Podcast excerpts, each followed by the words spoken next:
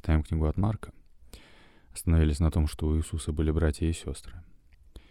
Я потом еще нашел, как магистр практического богословия Сергей Ларионов говорит, что сестер было минимум три. Потому что про две сестры нельзя сказать «все они».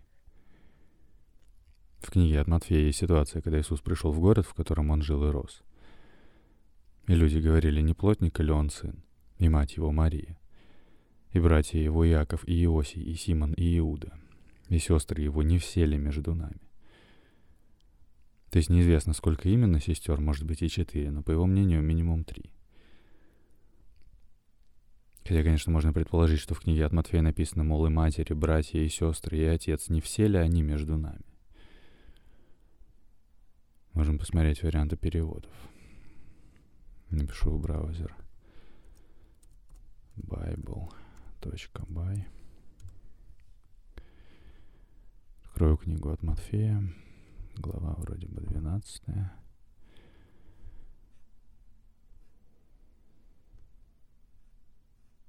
А нет, 13 глава. С 54 стиха. И когда окончил Иисус притчи сии, пошел оттуда, и, придя в Отечество свое, учил их в синагоге их, так что они изумлялись и говорили, откуда у него такая премудрость и силы. Не плотников ли он сын? Не его ли мать называется Мария? И братья его Иаков, и Иосий, и Симон, и Иуда? И сестры его не все ли между нами?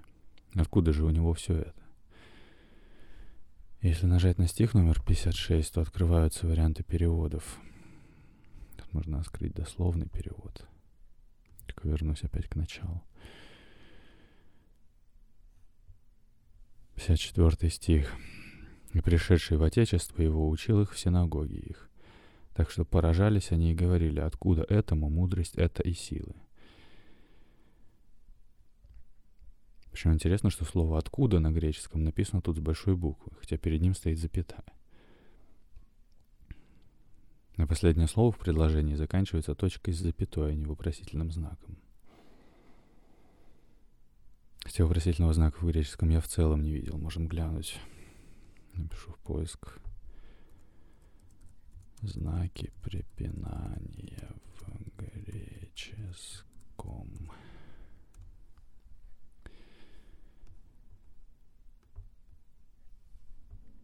Например, вот знаки препинания в древнегреческом языке точка и запятая, как в современных языках.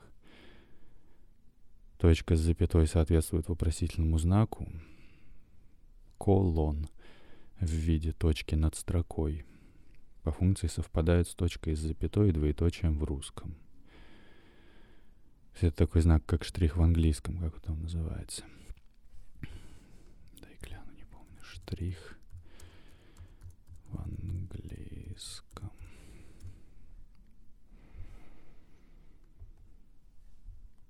Диакритические знаки древнегреческого диакритикос – отличительный, от критикос, то есть способный различать.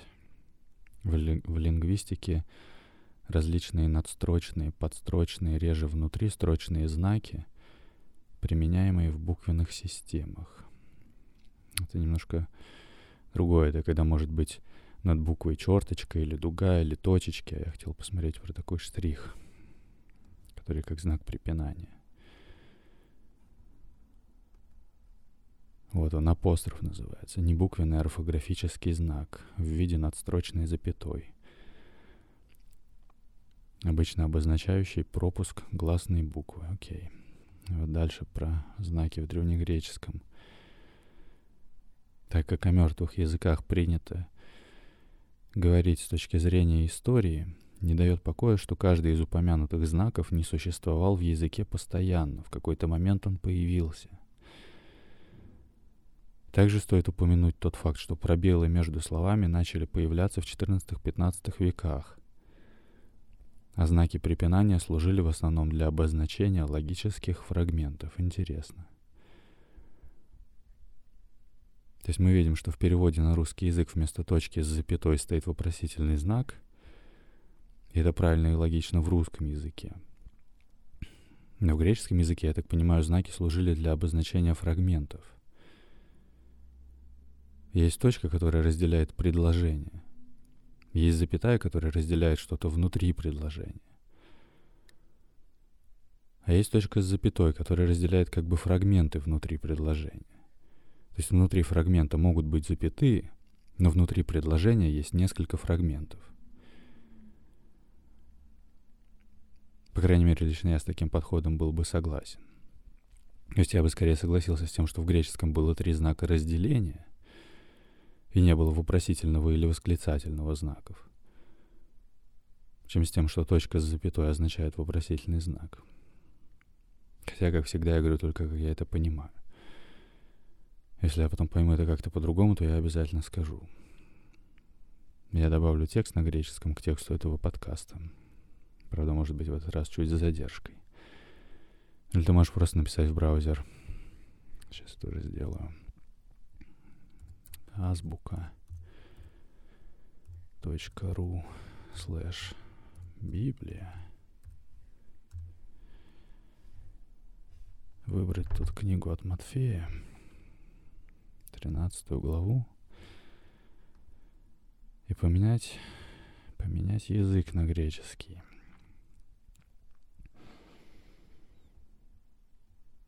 А тут, кстати, знаков препинания нет вообще.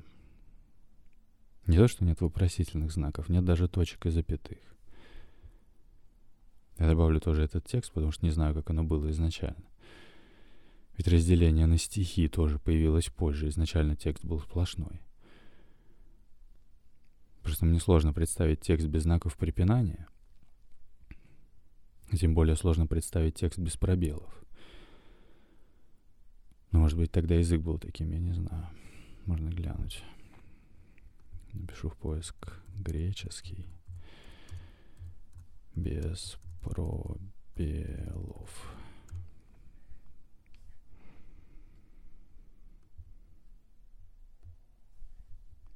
Например, самые ранние тексты на классическом греческом языке, в которых использовался греческий алфавит, были отформатированы в виде постоянной строки заглавных букв – причем сначала текст читался справа налево, как в иврите, например, что позже превратилось в так называемый бустрофедон, который включал строки, написанные в разных направлениях.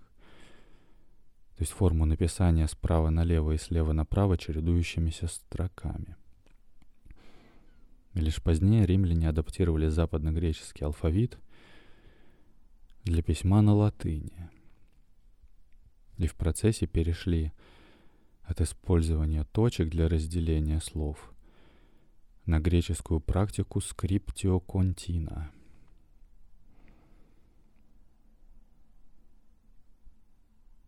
То есть в какой-то момент еще были точки посередине строки между словами. Чтобы разделять слова друг от друга. Тут есть пример, я добавлю к тексту. Дальше скриптио контина, латинское название для непрерывного письма, также известный как скриптура контина или скрипты контина, является стилем написания без пробелов или других знаков между словами или предложениями. В формате также отсутствуют знаки препинания, диакритические знаки или выделенный регистр букв – то есть нет заглавных или строчных букв, нет знаков препинания, нет пробелов, просто слитная строка. Дальше на Западе, в древнейших греческих и латинских надписях, использовались разделители слов для разделения слов в предложениях. Вот эти самые точки между словами. Однако в классическом греческом и позднем классическом латинском в качестве нормы использовались, использовалась скриптио контина. И тут есть фотография текста на греческом. Действительно сплошной текст за главными буквами. Дальше. Китайцы не сталкивались с проблемой включения пробелов в свой текст. Потому что, в отличие от большинства орфографических систем, китайские иероглифы представляют морфемы, а не фонемы. Поэтому китайский язык читается без пробелов. Вдобавок к этому в китайском языке также отсутствовала какая-либо форма пунктуации до 20 века, когда произошло взаимодействие с западными цивилизациями. Подобно китайцам, в японском языке не было знаков препинания, пока взаимодействие с западными цивилизациями не стало более распространенным. Современный тайский шрифт, который, как предполагается, был создан королем Рамом. Хамхенгом в 1283 году, не содержит пробелов между словами, но пробелы указывают только на четкие окончания предложений. До того, как печатная машинка, компьютер и смартфоны изменили способ письма, арабский писался непрерывно. Переноса тоже не было. Во всех ранних рукописях слова заканчиваются на следующей строке, во многих рукописях Корана даже на следующей странице. То есть в целом это не так удивительно, оказывается, что тексты были без пробелов. Так было не только в греческом, так было и в латинском, и в арабском, вот, и в китайском, допустим. Дальше, однако, отсутствие интервалов также привело к некоторой двусмысленности, поскольку несоответствие в анализе слов могло придать тексту другое значение. Например, фраза, написанная в скрипте контина как «коллектамексилиопубем», может интерпретироваться как «коллектам экс лиопубем», что означает «народ, собравшийся из строя», или коллектам эксилио пубем, народ, собравшийся для изгнания. Таким образом, читатели должны были гораздо лучше понимать контекст, к которому относится текст. То есть вот эту сплошную строку можно было разделить на слова по-разному. Хотя палеографы расходятся во мнении о хронологическом упадке скриптио контина во всем мире – Общепринято считать, что добавление пробелов впервые появилось в ирландских и англосаксонских библиях и Евангелиях VII и VIII веков. Впоследствии все большее количество европейских текстов принимало обычный интервал, и в течение XIII и XIV веков все европейские тексты писались с разделением слов. Палеографы или палеографы, да, то есть люди, изучающие древнее письмо – сегодня идентифицируют исчезновение скриптио контина как решающий фактор в увеличении поглощения знаний в досовременную эпоху. Избавляя читателя от утомительного процесса интерпретации пауз, позволяет мозгу быстрее понимать письменный текст. Хорошо. Вот еще статья. В новогреческом языке в основном употребляются те же знаки препинания, что и в русском языке. Исключением являются точка вверху строки, которая соответствует русскому двоеточию или точке с запятой, и используется в письме для разделения предложений или для введения интонационной паузы. И вопросительный знак. Вопросительным знаком служит точка с запятой вместо привычного нам вопросительного знака используются следующие знаки препинания. Точка, вот этот колон, то есть точка над строкой, соответствует двоеточию. Запятая, точка с запятой, которая соответствует вопросительному знаку, восклицательный знак, двоеточие, круглые скобки, многоточие, тире, кавычки. Ну окей.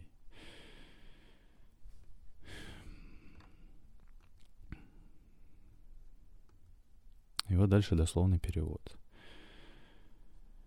55 стих. «Разве не этот есть плотника сын? Разве не мать его зовется Мариам, и братья его Иаков и Иосиф, и Симон и Иуда?» Блин. Тот брат, который Иосий, написан как Иосиф. И тогда отпадает один из аргументов за то, что Иосий брат — это не Иосиф, прозванный Иустом. Но все равно я пока буду придерживаться версии, что братьев Иисуса среди учеников не было. И даже если этот брат не Иосия, а Иосиф, то все равно не обязательно, что именно он — это Иосиф Иуст. Зато вот появилась вероятность, что в ситуации, когда Иисус пришел в родной город — Люди говорили, мол, не все ли его родные между нами? Как мы читали, что ибо и братья его не веровали в него. Это еще пока что не точно. Дальше, 56 стих. И сестры его, разве не все они у нас есть? Откуда и так этому это все? И вот здесь слово «откуда» на греческом написано с маленькой буквы, несмотря на то, что оно идет сразу после точки с запятой. То есть, возможно, там в начале слова «откуда» написано с большой буквы не специально. Ведь в греческом тексте, по идее, не было регистра заглавных и строчных букв. Но, правда, в дословном переводе тоже, в принципе, выглядит так, будто вопрос именно о том, что не все ли сестры между нами. То есть, может быть, их действительно было больше, чем две, как мы находили в прошлый раз. Хотя это не точно, потому что без знаков препинания остается вероятность того, что не все ли они в плане всей семьи, а не только сестер. Но так или иначе остается вопрос, были ли братья и сестры Иисуса совместными детьми Иосифа и Марии – которых они родили уже после Иисуса, и тогда они были бы Иисусу родными. Либо же Мария родила только Иисуса и больше никого, а это дети Иосифа от первого брака. И тогда братья были бы ему сводными. Либо же еще есть теория, что эти братья были Иисусу двоюродными. Надо, кстати, тоже заметить, что хоть мы и читали, что в Библии нет даже намека на то, что братья и сестры Иисуса были кем-то еще, кроме как детьми Иосифа и Марии. Но в том числе в Библии нет и намека на то, что Иоанн Креститель был Иисусу троюродным братом. То есть про то, что Иоанн Креститель был ему троюродным братом, в Евангелии тоже не сказано. Это известно из церковного предания.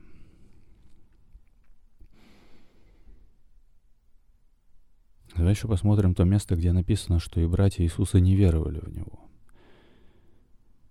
Интересно, в каком там контексте это сказано. Сейчас я тут открою на bible.by. Евангелие от Иоанна, глава 7.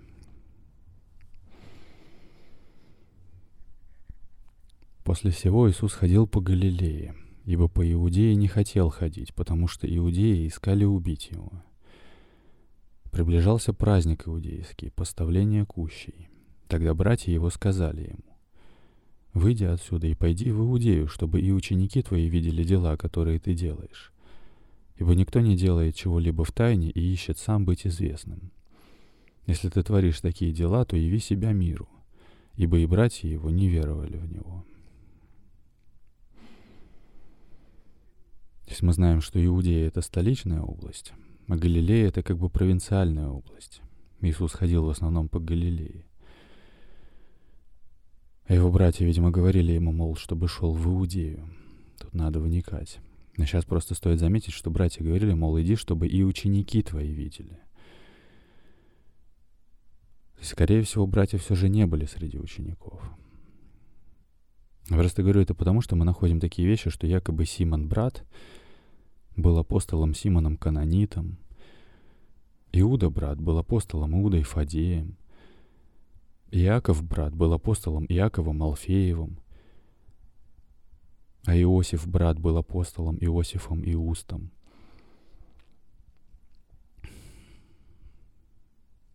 И даже при том, что Иакова брата потом отличили от апостола Иакова Алфеева,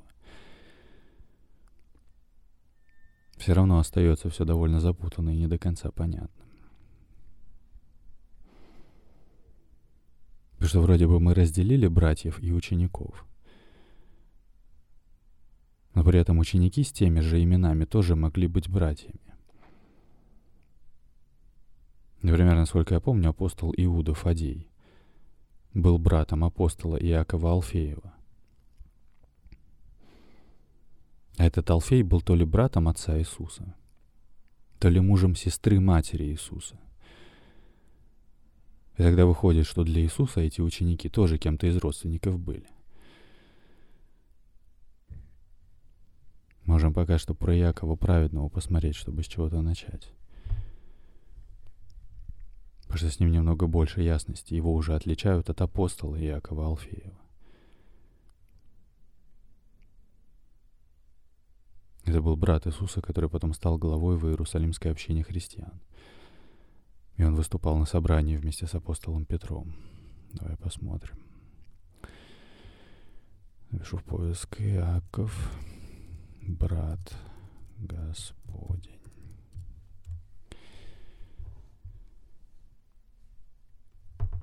Ой. Брат Господень, Иаков и другие родственники Христа. Что о них известно?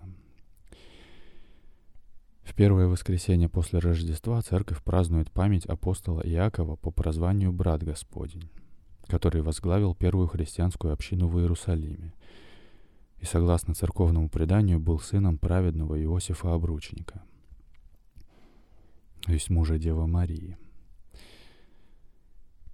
Согласно наиболее распространенной версии, впервые четко изложенной епископом Эпифанием Кипрским, IV век – Яков был старший сын праведного Иосифа Обручника, родившийся в его первом браке.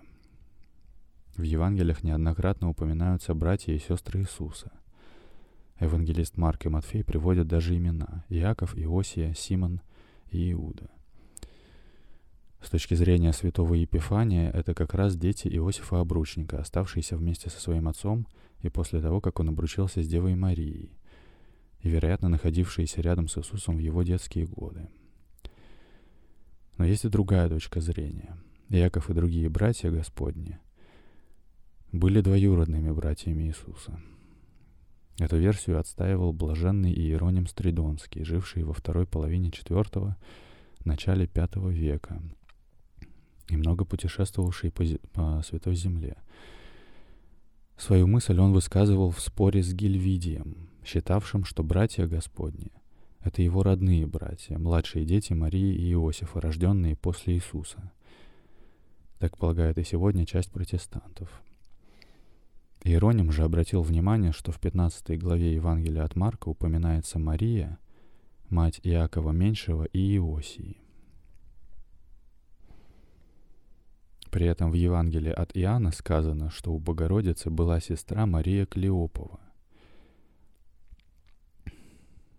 Вероятно, предположил блаженный Иероним, Иаков, Иосия, Симон и Иуда были сыновьями сестры Богородицы и стало быть двоюродными братьями самого Господа. При таком понимании апостол Иаков, брат Господень, сливается в одно лицо с Иаковом Алфеевым, одним из двенадцати апостолов, входивших в ближний круг – Интересно, то есть действительно сходится то, что апостол Иаков Алфеев был Иисусу тоже каким-то братом, хоть и не родным. Но и в то же время не сходится то, что Иаков брат сливается тут опять с Иаковом апостолом.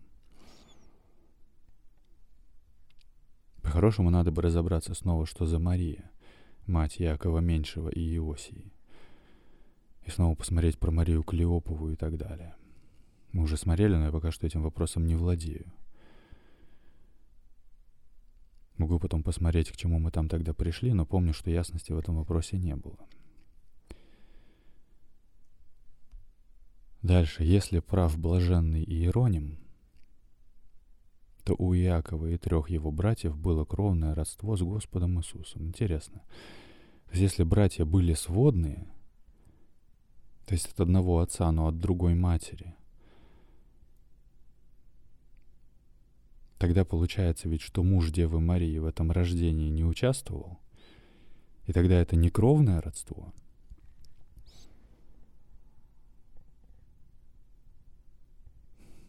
А если, получается, братья были двоюродные, но их мать была сестрой Девы Марии, тогда, получается, было кровное родство. Дальше, в те годы, когда Христос ходил и проповедовал – Братья не веровали в него, говорит апостол и евангелист Иоанн. Возможно, они были в числе тех самых ближних, о которых Евангелие от Марка сообщает, что во время проповеди Иисуса они порывались забрать его домой, ибо говорили, что он вышел из себя. Но, очевидно, воскресение Христа убедило братьев, что он не без оснований называл себя Сыном Божьим. В книге «Деяний святых апостолов», повествующей о жизни первых христианских общин, мы встречаемся уже с уверовавшим Иаковом, который возглавляет христианскую общину Иерусалима и является своего рода арбитром в спорах, нет-нет, да и возникавших в первохристианской общине. Именно Якову, например, принадлежит последнее самое веское слово в дискуссии о том, на каких условиях крестить бывших язычников. Под влиянием его авторитета апостольский собор постановляет не затруднять обращающихся к Богу из язычников а написать им, чтобы они воздерживались от оскверненного идолами, от блуда удавленной и крови, и чтобы не делали другим того, чего не хотят себе. То есть в книге «Деяний» мы читаем про Иакова, брата Господня. Я так понимаю, предполагается, что брат Господень означает того Иакова брата. Хотя в то же время можно предположить, что именно этот Иаков-то как раз и мог быть Иаковом Алфеевым. Ведь Иаков Алфеев и ученик Иисуса, и брат в том числе. Не тот брат, который из четырех братьев, которые не веровали в него, а тот брат, который двоюродный или троюродный, но при этом бывший учеником. Но опять же, я не священник и не религиовед, может быть, я сейчас и не прав, я не знаю. Просто в этой версии тогда не смешиваются братья из семьи с учениками. Дальше. Церковное предание сохранило за Иаковом, братом Господним, имя Иаков Праведный. Он неукоснительно соблюдал установление ветхого, ветхозаветного закона, никогда не пил вина и вообще был человеком очень воздержанным. И все это соединялось в нем с верой в то, что Иисус Христос есть истинный, истинный Сын Божий. Апостол Павел, большую часть времени проводивший в миссионерских путешествиях по Средиземноморью, в коротких промежутках между ними возвращался в Иерусалим и виделся, как он сам говорит в послании к Галатам, со столпами церкви, апостолами Петром, Иоанном и Иаковом. Можно было бы решить, что речь тут идет об Иакове и Иоанне Завидеевых из двенадцати апостолов. Тем более, что именно этих трех апостолов Христос особенно приблизил к себе. Но в первой главе того же самого послания ясно говорится, апостол Павел виделся в Иерусалиме с Иаковом, братом Господним тогда как Иаков Завидеев был убит еще в то время, когда Иудеей правил Ирод Агриппа, сам умерший в 44 году. Именно он вынес апостолу смертный приговор, подстрекаемый иудейской верхушкой. Павел же совершал свои путешествия, как считают библеисты, в более поздние времена, начиная со второй половины сороковых годов. Здесь еще такая версия, что Иаков, брат Господень, это был Иаков Завидеев, тоже один из двенадцати апостолов. Там было два Иакова. Один Алфеев, другой Завидеев. Я не помню сейчас точно, кем они были в плане родства. Насколько я помню, вполне могли быть тоже кем-то из родственников. Поэтому Иисус и призвал их одними из первых, Иакова и Иоанна Завидеевых. Мы читали, как он призвал Симона Петра и Андрея, который был учеником Иоанна Крестителя – и затем Иакова и Иоанна Завидеевых, и они, оставив все, пошли за ним. И мы говорили, что это не были просто случайные люди с улицы. Иоанн Креститель был Иисусу троюродным братом, а Андрей был его учеником. И Симон Петр был братом Андрея. А вот про Иакова и Иоанна Завидеевых сейчас не помню. Дай-ка мне посмотреть у себя. Секундочку.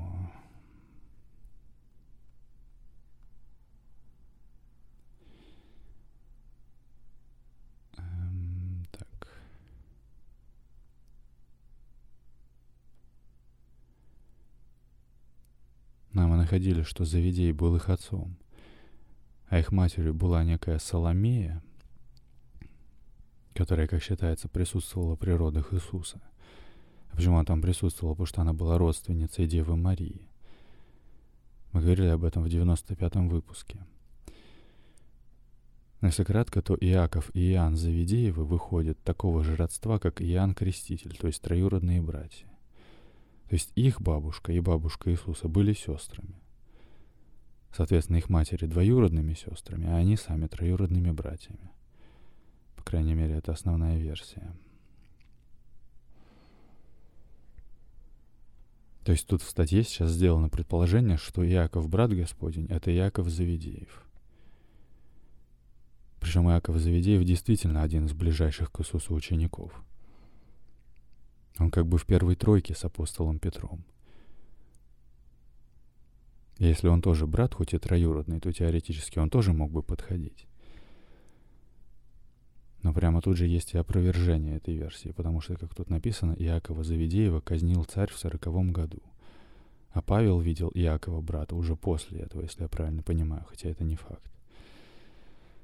То есть тут нужно будет, во-первых, читать те места, где об этом написано, чтобы понимать, где и что именно Павел говорит. А во-вторых, нужно будет почитать еще отдельно про каждого из этих Иаковов. Про Иакова Завидеева и про Иакова Алфеева. Тогда можно будет хоть сравнить, кто когда умер и так далее. Но сейчас уже давай сделаем перерыв, продолжим в следующий раз. Сохрани себя. Это подкаст «Новый завет для пытливых». Если тьма — это просто отсутствие света, значит, она может только делать так, чтобы вы сами в себе решили источник света притушить. Бог любит вас.